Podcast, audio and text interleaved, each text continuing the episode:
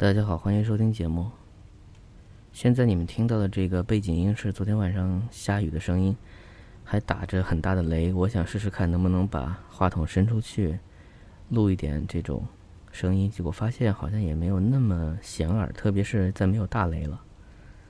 好像是你真的不能观测它，观测就会有影响。嗯，听到这样的声音，就很自然的会想到《圆月弯刀》当中有一把。磨刀叫做“小楼一夜听春雨”，啊，当然这句话就这个句子的版权是属于陆游的，这来自于陆游的《临安春雨初霁》，就是杭州新下了一场雨。小楼一夜听春雨，深巷明朝卖杏花。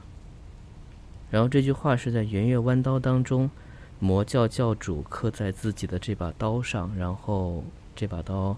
落到了主人公丁鹏的手上。你会想象，它所蕴含的这个浪漫的画面，由真正的雨声变成了刀划过敌人胸膛喷出的声音。而这个意象其实是在日本剑戟片当中非常常见的。然后既由徐克，甚至包括王家卫反复的渲染，变成了一种新的。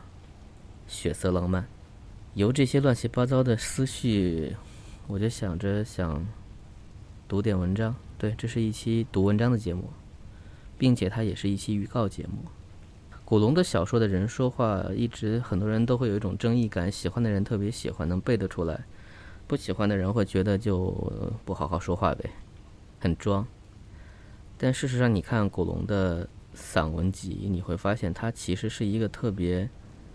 不去装的人，只是因为他不装，而且特别想把一些话说清楚，甚至会显得有点啰嗦，而他又知道这些话啰嗦，他想赋予这些话诗意。有时候这些话是真的能感受到诗意，而有些话你会觉得是在玩文字游戏。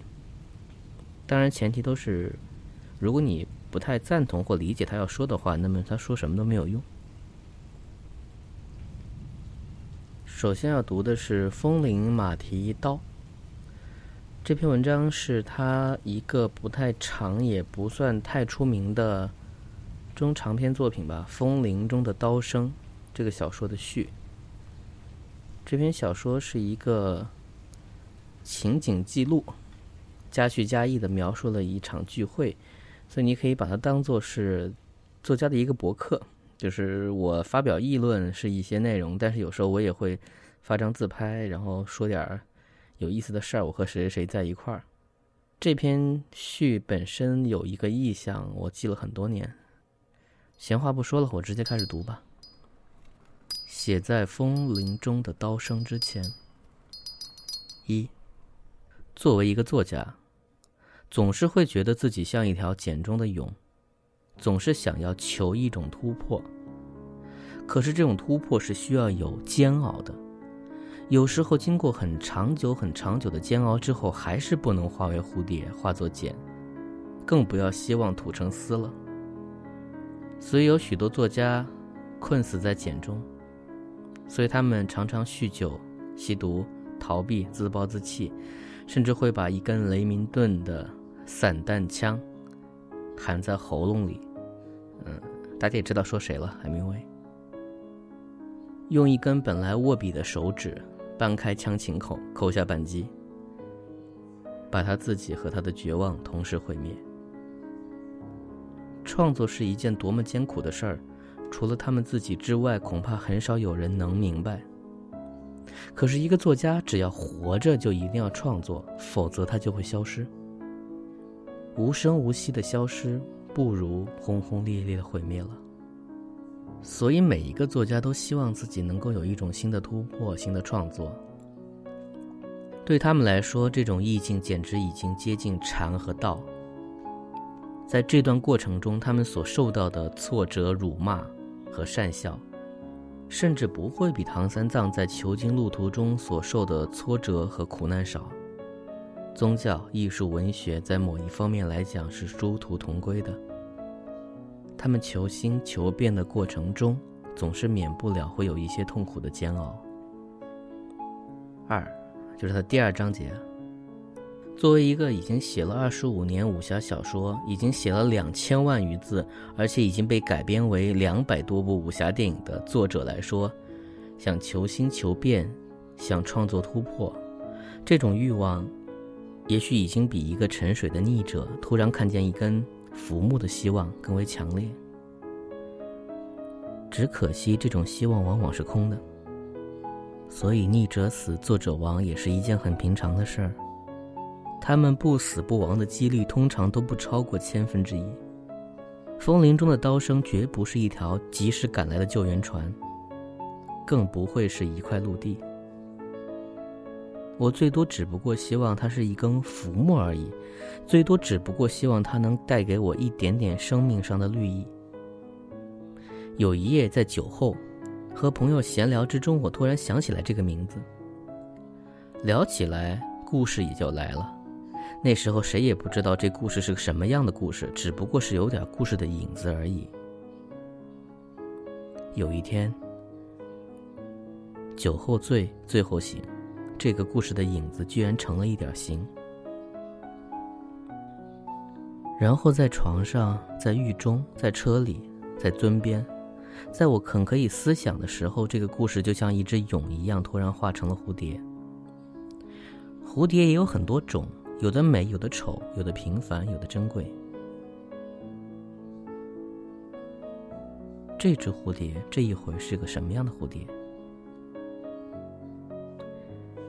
有一夜，有很多朋友在我家里喝酒，其中有编者，有作家，有导演，有明星，有名士，有美人，甚至还有江湖豪客、武术名家。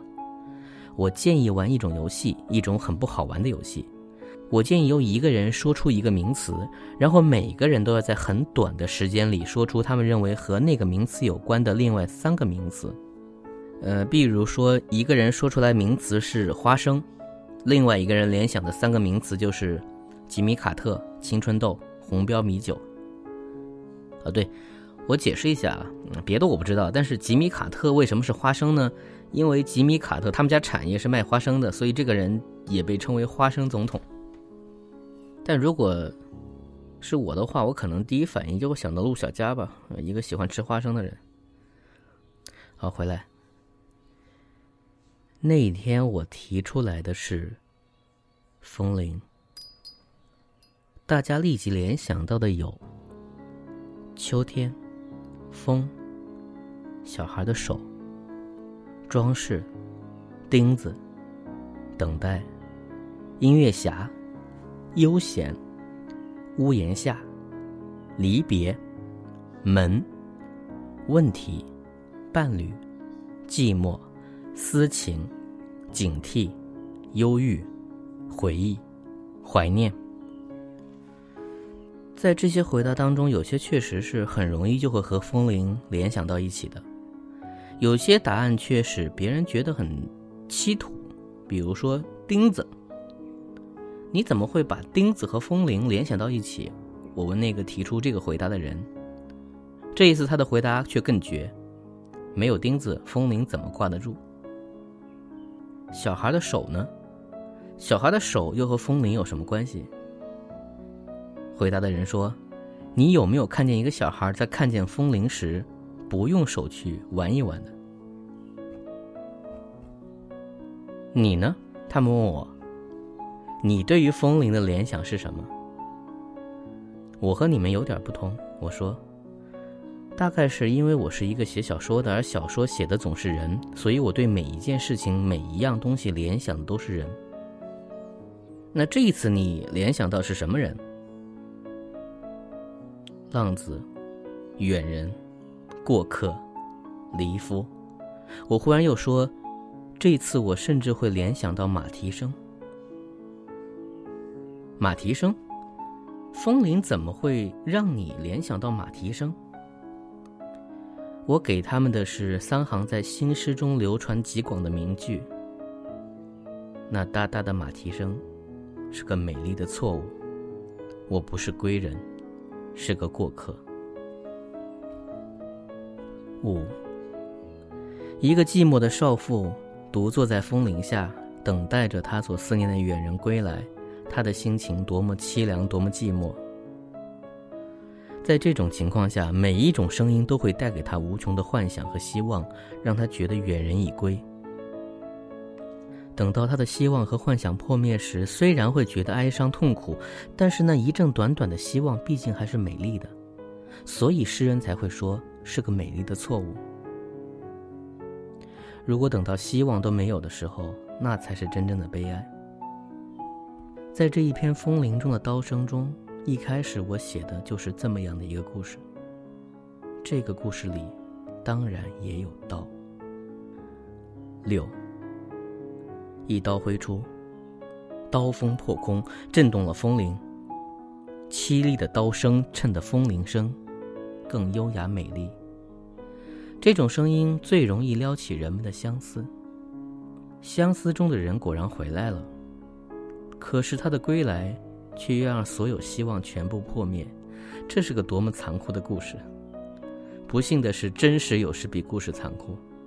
于是思念就变成了仇恨，感怀就变成了怨毒，于是血就要开始流了。为什么武侠小说当中总是少不了有流血的故事？有人问我。不是武侠小说里少不了要流血，而是人世间永远都避免不了这样的事。我说，在这个世界的每一个角落里，随时随刻都可能发生这一类事情。这种事儿难道就永远不能停止？当然可以阻止。我说，只不过要付出很大的代价而已。我又补充，这种代价虽然每个人都可以付出，但却很少有人愿意付出。为什么？因为要付出这种代价，就要牺牲。牺牲什么？牺牲自己。我说，抑制自己的愤怒，容忍别人的过失，忘记别人对自己的伤害，培养自己对别人的爱心，在某些方面来说，都可以算是一种自我牺牲。我明白了。问我的朋友说。这个世界上的血腥和暴力一直很难被阻止，就因为大多数人都不愿去管这种事儿。他的神情严肃而沉痛，因为要牺牲任何事儿都很容易，要牺牲自己却是非常困难。是的，我也用一种同样严肃而沉痛的表情看着我的朋友，用一种仿佛风铃的声音对他说。可是，如果你认为这世界上已经没有愿意牺牲自己的人，那你就完全错了。我的朋友笑了，大笑。我也笑。七，我笑，是因为我开心。我开心是因为我的朋友知道，武侠小说里写的并不是血腥与暴力。而是容忍、爱心与牺牲。我也相信这一类的故事，也同样可以激动人心。这篇文章念完了，在他的散文里面，他和他朋友基本都这么说话。这些话呢，你可以说他是有意诗化，也可以说是不是在那个年代，文人之间的交谈是刻意会这样的。嗯，因为他们也处在一个从使用白话到。和外文的对比当中使用词汇等等，所以如果你觉得这些对话确实也是不太沾人间烟火，那么你就把它当做是一个寓言故事也好。但关键点在于古龙想表达的是我的小说里可以有什么，即便是一个在等待着归人回来，因为马蹄声而起身动了风铃之后。又失望的那一瞬间的快乐，作家想把它描绘出来，在武侠世界里，这依然是珍贵的。好，接下来来念另外一篇前言啊，这个前言就有名的多了，因为它是附在一个更出名的小说前面，或者说，这个前言其实是一个写作计划的宣言，虽然这个写作计划并没有被实现。这个就是三少爷的剑。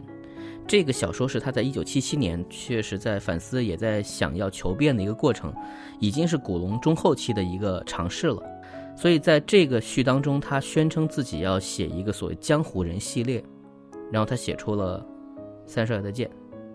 好，说慢一点，三少爷的剑，三少爷，三少爷。但很可惜，这个小说是这个系列的第一部，也是唯一一部。尽管在之后的《圆月弯刀》当中出现了三少爷这个人物，但那就是另外一个小说。我们只是看到了一个年老的谢晓峰。至于我会选这篇文章，是因为可能在接下来一期节目，我想聊一下它，大家谨慎期待一下吧，也不知道哪天更。但这篇前言依然是一篇很好的前言。现代的社会越来越复杂，越来越现实，现代人随时都会遭受各种各样的束缚。可是以前不同。过去的日子都是好日子，这句话我并不赞成。可是过去的确有好日子。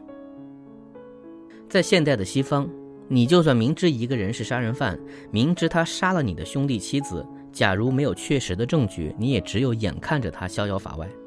因为你若想以牙还牙，以血还血，你去杀了他，那么你也变成了一个杀人犯。报复并不是一种很好的法子，只不过那至少比恶人逍遥法外要好。在以前的某一种时代里，是不会有这种事的。那是一种很痛快的时代，快意恩仇，敢爱敢恨，善有善报，恶有恶报，用不着老天替你报，你自己就可以报复。我写的就是那个时代，我写的就是那种时代中的江湖人。在那种时代中，江湖中有各式各样的人，有大侠，也有大盗。有镖客，也有刺客；有义士，也有隐士；有神偷，也有神捕；有侠女，也有妓女；有市井匹夫，也有世家子弟。他们的生活通常都是多彩多姿的，充满了冒险和刺激。有很多人对他们憎恶厌恨，也有很多人羡慕他们，因为他们通常都衣着光鲜，出手豪阔，大碗喝酒，大块吃肉。只可惜，这只不过是他们快乐的一面，他们还有另外一面，痛苦的一面。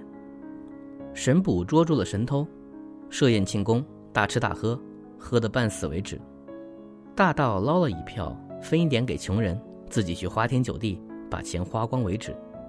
大侠们有名有势，不管走到哪里，都会去受到别人的尊敬和欢迎。世家子弟们从小锦衣玉食，要什么有什么，这种生活确实是值得羡慕的。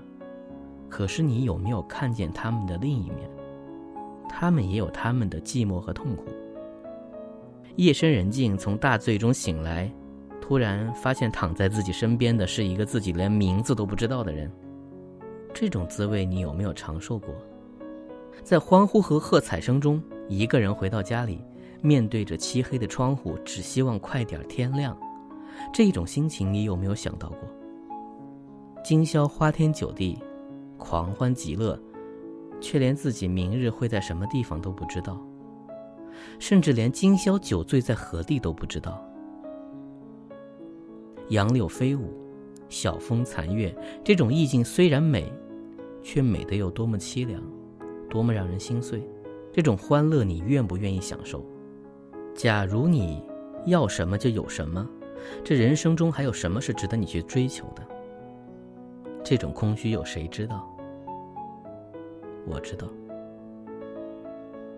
因为我也是个江湖人，也是个没有根的浪子。如果有人说我这是在慢性自杀、自寻死路，那只因为他不知道我手里早已有了杯毒酒，当然是最好的毒酒。武侠小说中写的本就是江湖人，可是现在我想写的。却有点不同。我想写一系列的故事，每篇故事都以一个典型的代表人物为中心。我想写他们的快乐，也要写他们的痛苦。我想让他们来做一面镜子，让大家可以从这面镜子中看出自己应该怎么做。无论如何，他们总是可爱的人，因为他们敢爱敢恨，敢哭敢笑，因为他们讲义气，有原则。人生毕竟也是可爱的，人活着就应该懂得怎么去享受生命，怎么去追寻快乐。一个人脸上若是脏了，是不是需要照照镜子才知道怎么样去擦掉？我只希望这面镜子也能做到这一点，能够帮助人擦掉生命中的污垢。我真的希望每个人的人生都能变得很快乐。然后他就写出了“一剑光寒十九州”的谢晓峰。这个形象变成了古龙小说当中另外一个不能磨灭的人物原型。本期节目到此结束，感谢收听，我们下期见。